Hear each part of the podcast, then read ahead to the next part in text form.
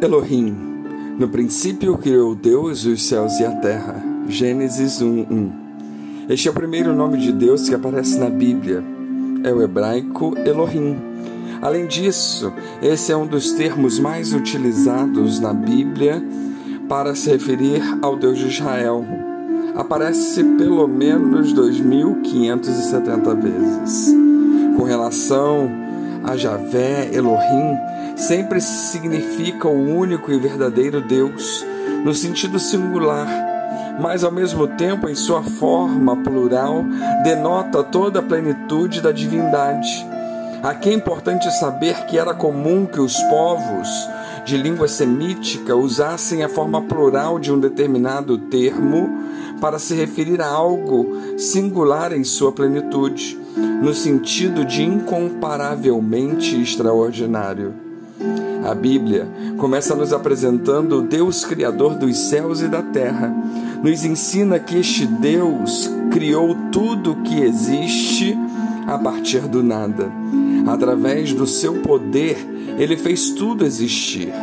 Implícito na ideia de Deus como Criador está o conceito de que ele tem todo o poder, bem como de sua eternidade.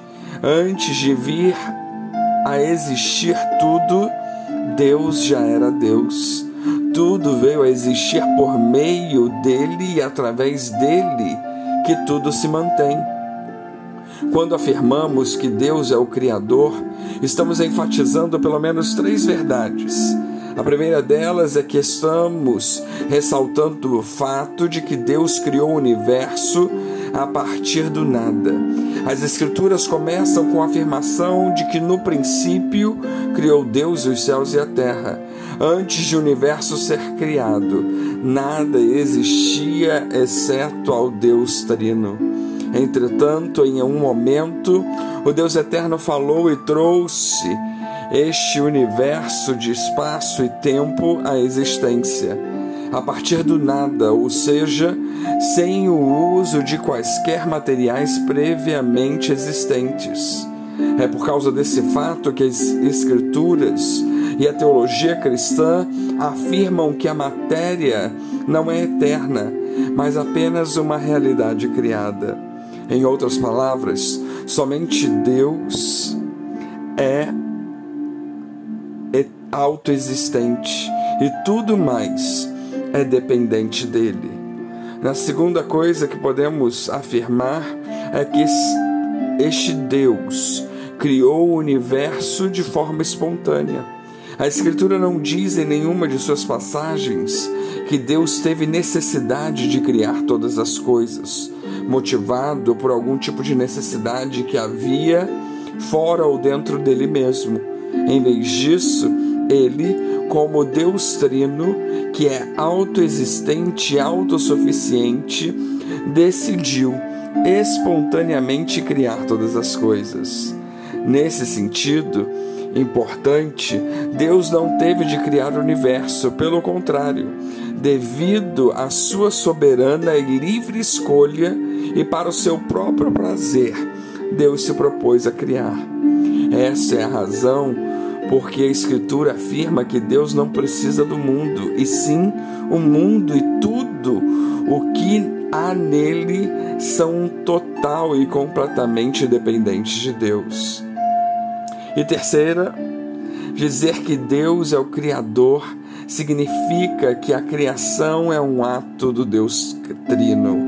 A criação não somente é obra do Pai como também é obra do Filho e atividade do Espírito Santo.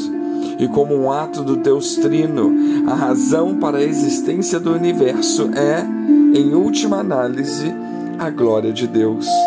Deus revelou progressivamente a Israel o mistério da criação.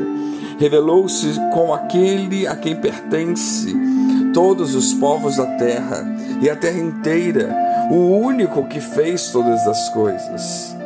Nessas primeiras palavras do livro de Gênesis, ouvimos e afirmamos que Deus é eterno, que Ele pôs um começo em tudo, que Ele e somente Ele é o Criador de tudo.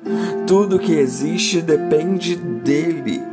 O Novo Testamento também revela que tudo foi criado por meio do Verbo eterno, dizendo lá em João 1, do 1 ao 3, no princípio era o Verbo e o Verbo era Deus, e tudo foi feito por ele e nada dele se fez. Como diz Paulo aos Colossenses, nele foram criadas todas as coisas nos céus e na terra, tudo foi criado por ele e para ele. Ele é antes de tudo e tudo nele subsiste. Estamos aqui falando também de Jesus. E além de Jesus, nossa fé nos ensina que a criação é também obra do Espírito Santo. Ele também é o Espírito Criador. A criação, então, é obra comum dessa Santíssima Trindade, desse Elohim. Professamos nossa fé em Elohim, que é o Deus Pai, o Deus Filho, o Deus Espírito Santo, que criou o mundo, que governa o mundo e que sustenta todas as coisas. O Deus que servimos não se trata de uma intervenção, não se trata de uma invenção de homens, não está limitado ou preso ao tempo. O nosso Deus é aquele que fez tudo existir. Podemos erroneamente nos relacionar com Deus podemos resumi-lo à nossa realidade.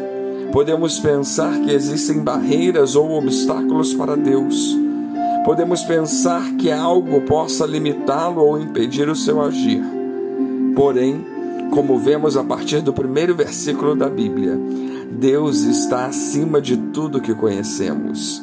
Ele criou todas as coisas. Ele pode todas as coisas. E nós só existimos por causa dele. Que venhamos a exaltar, a depender, a adorar, a glorificar e a confiar neste Deus poderoso, Criador, no grande Elohim. Que Deus nos abençoe.